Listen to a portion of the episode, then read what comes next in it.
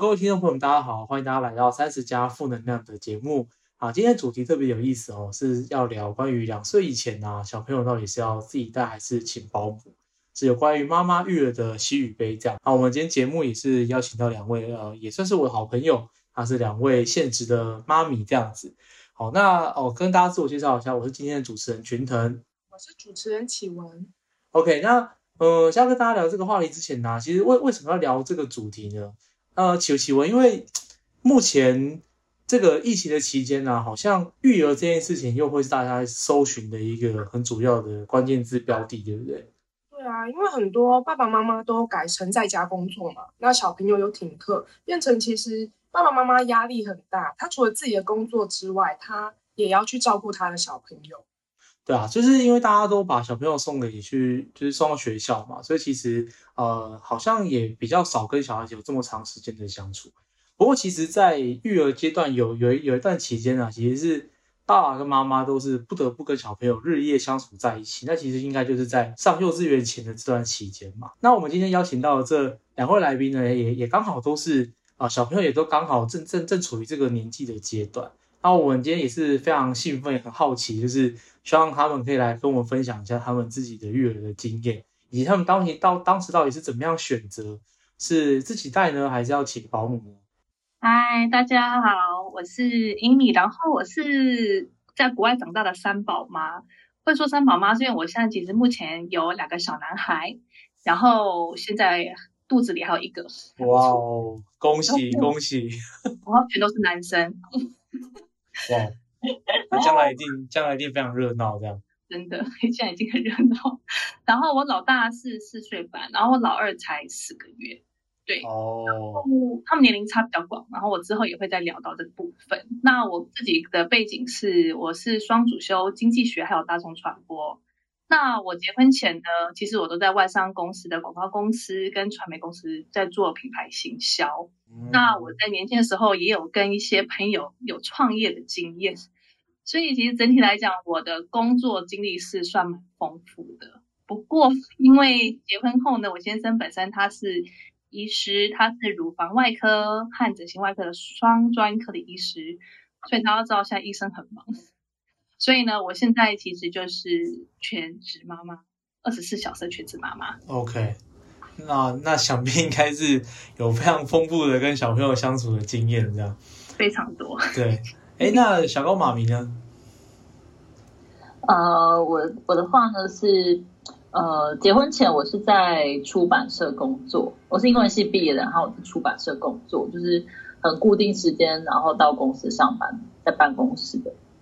然后到真的就是在预备生孩子之前，呃，因为我是去做试管，所以那时候就是很常需要跑医院，所以那时候就决定说好，反正我呃有孩子之后，我就是要全职带他，所以那时候就就先离职，就觉得反正我之后就是要要要全职照顾这个孩子。就后来呢，这孩子出生之后，照顾了快一年，我就觉得，嗯，我觉得我应该蛮，就是不太适合全职这样照顾孩子，应该，呃，还是需要去工作，就是转换自己的状态。对，就是这个之后可以再分享为什么我觉得还是要去工作。然后我现在工作算是业务，就是工作时间比较弹性，然后就是也还是可以兼顾照顾孩子这个部分这样。听起来两位妈咪都有呃自己带的经验，那我比较好奇为什么会这样选择呢？那我想要先问 Amy 妈咪。哦，当初会这样选择是因为有跟先生讨论过，想说跟小孩建立很亲密的关系。那因为我老大知道是男生的关系，然后也知道男生其实要建立这关系，你要从小，否则其实男生长大很难去掌控。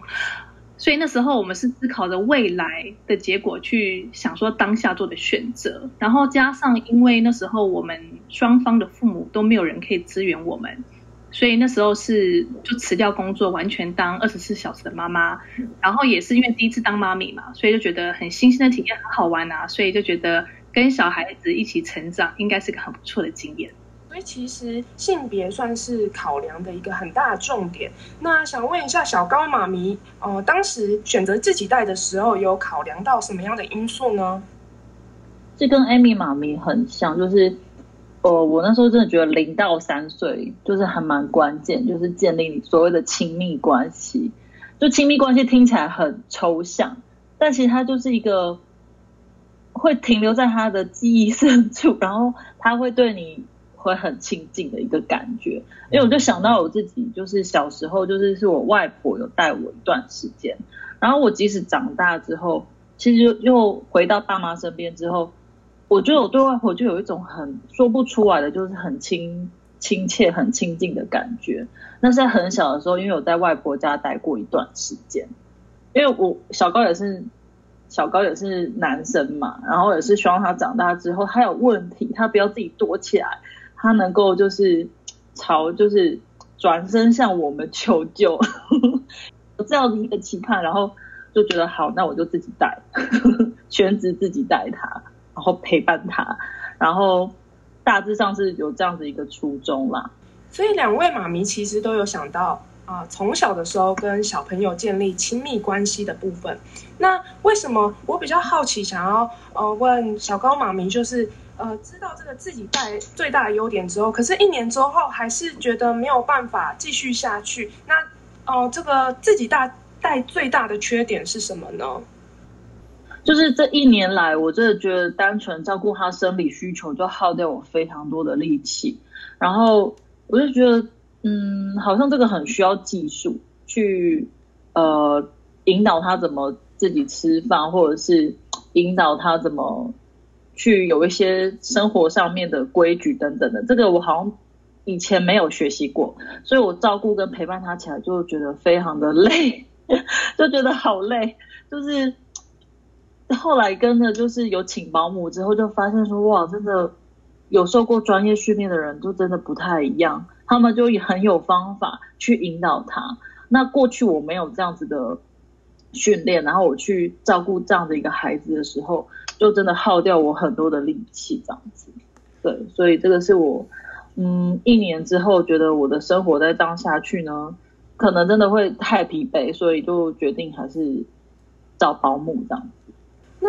Amy 妈咪，呃，也是一开始自己带，后来找保姆嘛。那你觉得找了保姆之后，呃，最大的优点是什么？优点我觉得是因为说穿了，实实际上时间就变多了。所以当妈妈时间变多的时候，其实精力各方面变好的时候，就可以花比较多的 quality time 跟孩子相处。所以刚好因为我有老大跟老二，所以我是觉得说。啊，妈妈很好的休息的时候，其实可以更好的跟孩子有高品质的相处。所以我觉得最大的优点就是说，可以跟孩子玩呐，陪伴的时间，其实那个品质素质是拉高，是提升的。那我这个时候呃，再问一个，就是因为自己带的话，原本是觉得跟这个亲密关系会更加的靠近嘛，但是请保姆带，反而跟小朋友相处的品质是提高了。那你觉得这两者之间，呃，哪一个是你觉得更好的呢？我觉得其实也要看运气，因为我觉得真的是看你找到什么样的保姆。因为有些保姆他们是会很有爱心去引导孩子，所以他们除了生理上刚刚像小高妈咪说的，小生理上照顾孩子以外，他们也会帮妈咪去注意孩子的个性跟喜好跟一些兴趣。我觉得。其实自己这样比较下来的时候，我觉得是看你遇到什么样的保姆，然后去做什么样的搭配。因为最终孩子要的其实就是父母的真心、真心的陪伴，就是不是很多有些父母就是会划手机或是给 iPad 什么这些的，对，而是真的就是陪在小孩子身边，看他们怎么玩，跟他们一起互动。其实他们要的就是互动。嗯嗯嗯嗯。那我我这边其实有个很好奇的地方啊，就是说。因为刚刚其实两位算是都对于嗯找到正确的保姆跟代替小朋友其实有蛮高的评价的，可是其实就是哦我我自己有很多的朋友，他们其实也会担心，就是说毕竟保姆是陌生人啊，现在新闻上不是也有很多就是虐婴啊，或者是有一些可怕的事情发生，那对，就连连我们都很担心的话，那身为妈妈的你们应该也会。很担心嘛？那你们当初在选择保姆的时候，你们有做哪些功课，或者是用什么样的方式去避免发生这些担心的情况？那不晓得小高妈咪那时候经验是怎么样？因为你可能比较近，这样。嗯，因为还是有，就是一段时间所谓的，就你会去观察他跟孩子的互动，对，然后你也会看到孩子他实际的反应，因为他喜欢喜欢或者是呃觉得开心，其实那个是还蛮明显的，就是你观察他的反应，其实是还蛮明显的。还有这个保姆，他是不是只有照顾他的生理需求，还是他真的会去按照这个孩子他的个性，或者是他的兴趣啊，或者是他的特质去引导他？像呃小高小高的话，他就是就是喜欢画画，对颜色有感觉。嗯。然后以前我自己还带他的时候，其实我还没有让他去尝试，就是画的乱七八糟的那个 那个那个部分的。尝试，但是那个保姆就是很愿意让他去尝试，然后也建议说体体能啊，可以透过游泳，可能也可以有一些可以训练等等。哎，那所以就是小猫妈咪这边觉得，就是说其实还是要给保姆一个观察期嘛，就是还是要观察一下他怎么对待自己的孩子。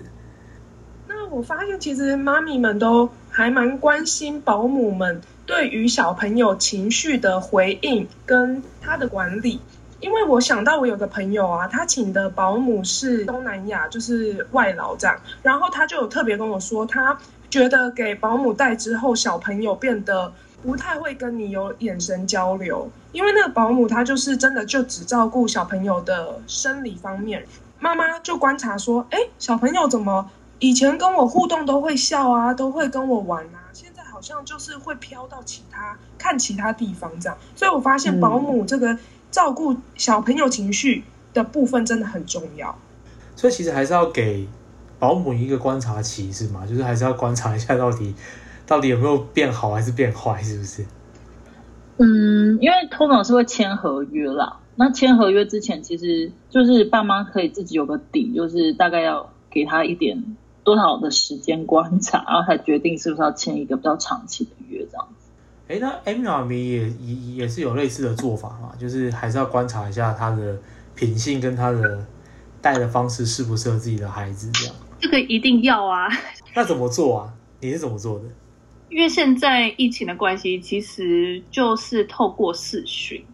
然后你会去观察他当下跟小朋友的眼神跟互动，就像刚刚呃小高妈咪说的，其实。孩子的回应是最真诚的，他喜欢不喜欢，其实都会表现在 他的肢体动作跟脸上。所以只要看到你这个保姆跟你小孩子互动，你就知道这个小孩子喜不喜欢。重点是我在观察我跟他的交流当中，他听不听懂，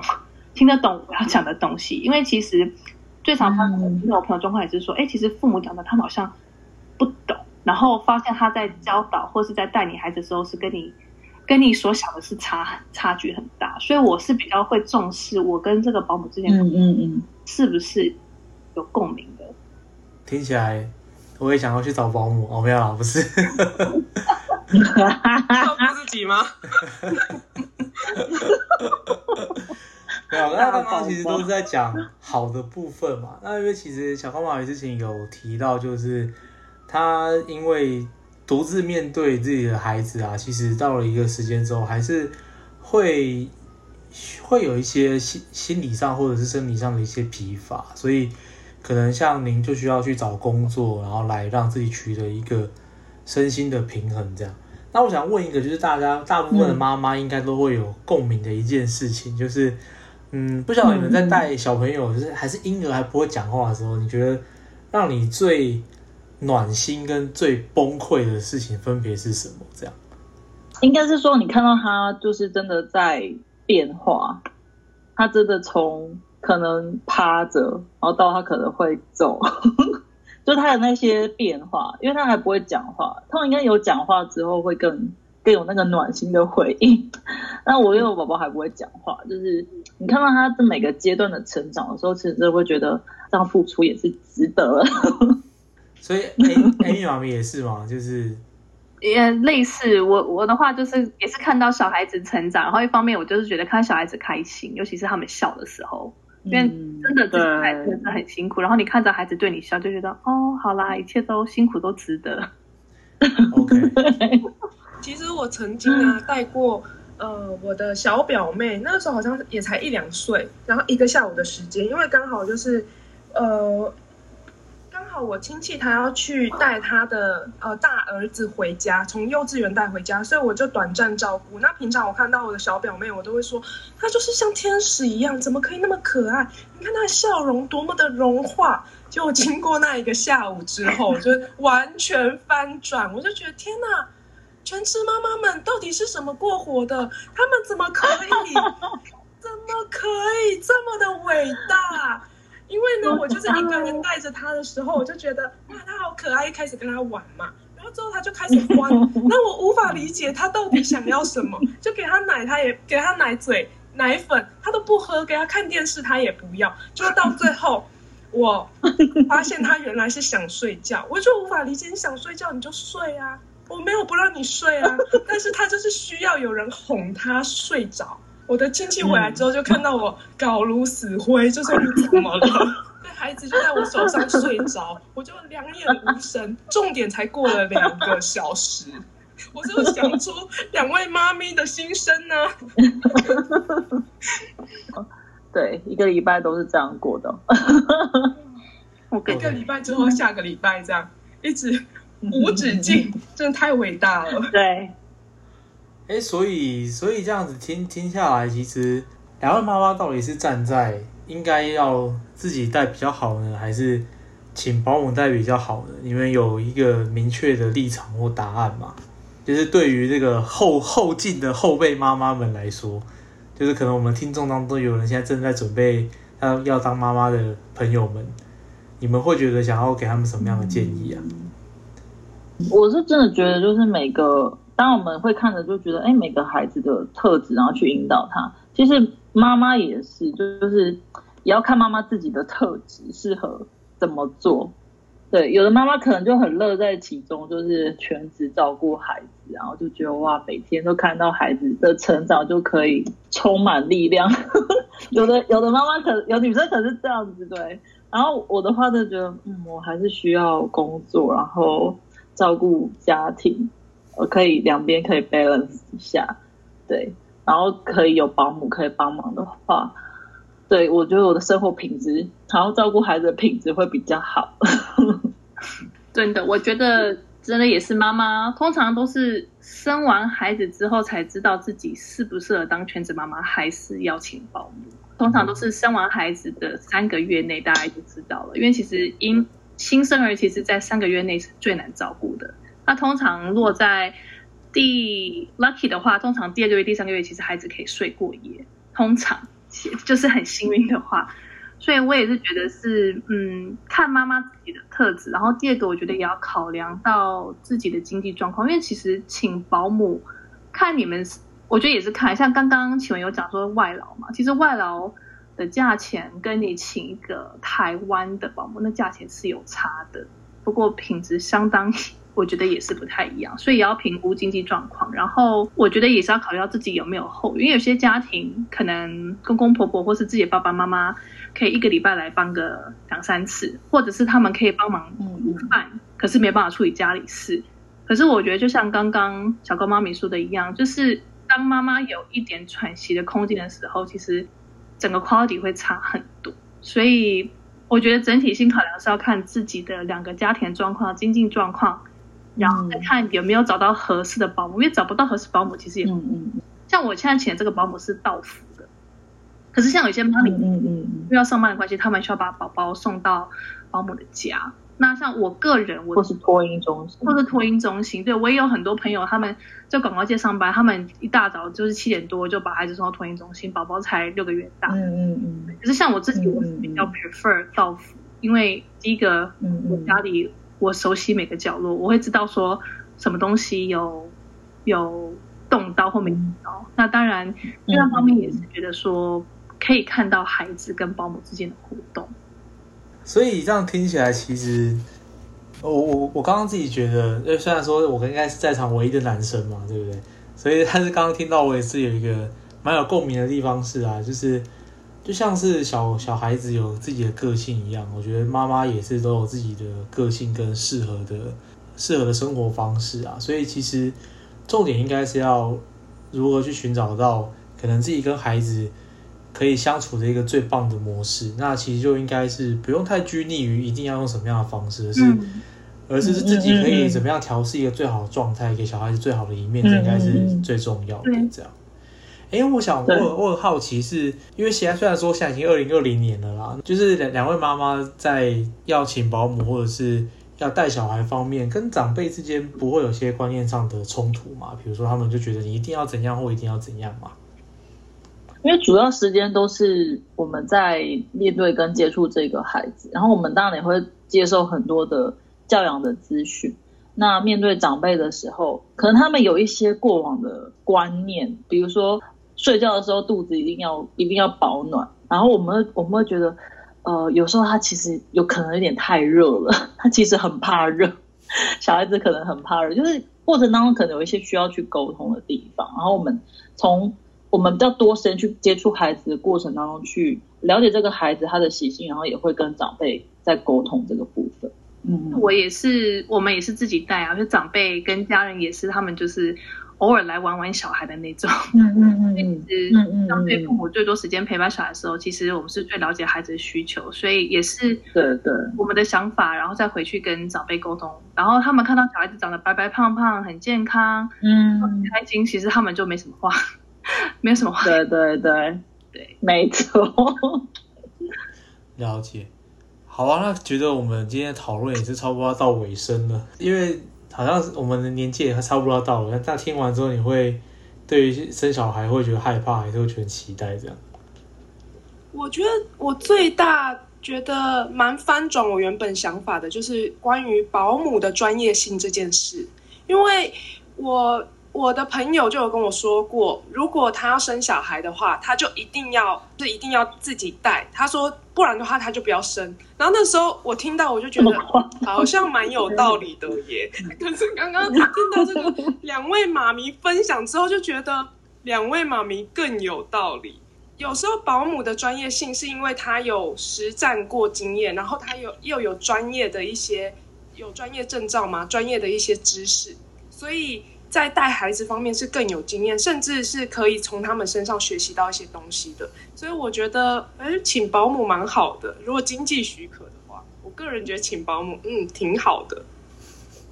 OK，因为因为我是觉得以现在的社会形态来说，或许可能大部分的人并不是要不要选择的问题，而是他们可能是必须一定要请保姆，只是不晓得怎么请会比较好。啊，因为像我，像我自己，我妈妈那时候生我的时候，呃，距今大概二三十年前嘛，她她那个时候也是生完我坐完月子，大概一两个月就把我送给保姆了。因为因为我们家是双薪家庭的关系，所以我其实也是保姆带到幼稚园这样。但是我我跟我妈其实也没有比较不亲啊，所以我是觉得那个其实是都是可以调整的，重点应该还是在于跟孩子的相处模式，而不是在于陪他的时间长短。其实，其实有蛮多的上班族的上班族的妈妈们，应该就是没有办法，她可能必须一定要把孩子，不管是交给公婆也好，或者是托婴中心，或者是保姆，她可能势必一定要这样。所以刚刚其实两位妈妈就是有分享一些经验嘛，就是如果在不得不要请人照顾孩子的情况之下，其实有一些小秘诀，应该就是可以去看一下他们的反应啊，小朋友的回馈啊。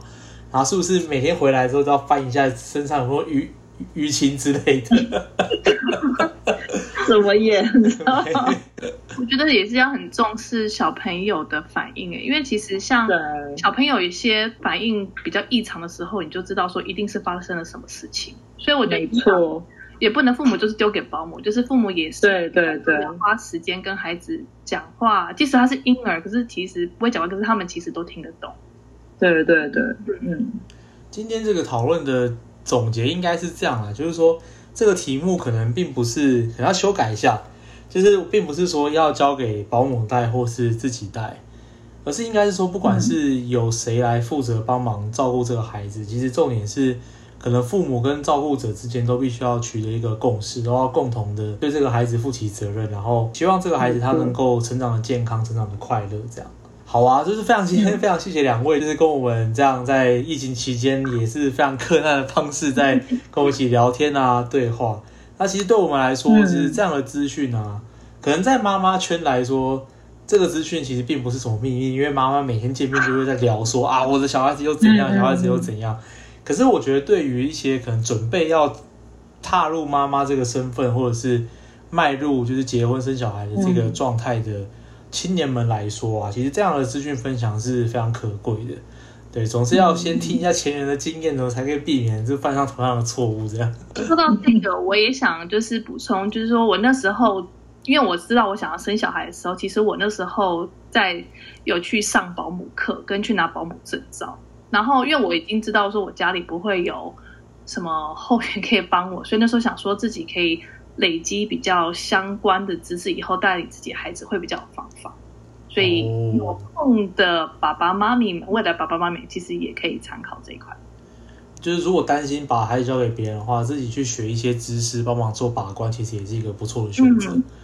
今天非常谢谢两位，那也也是呃非常谢谢各位听众，就是收听我们的节目啊。就是接下来我们可能每一集呢都会有不同的主题呢来跟大家分享，就是一个你们非常关心或非常在乎的一个话题。谢谢大家的收听，我们下次再见，拜拜，拜拜。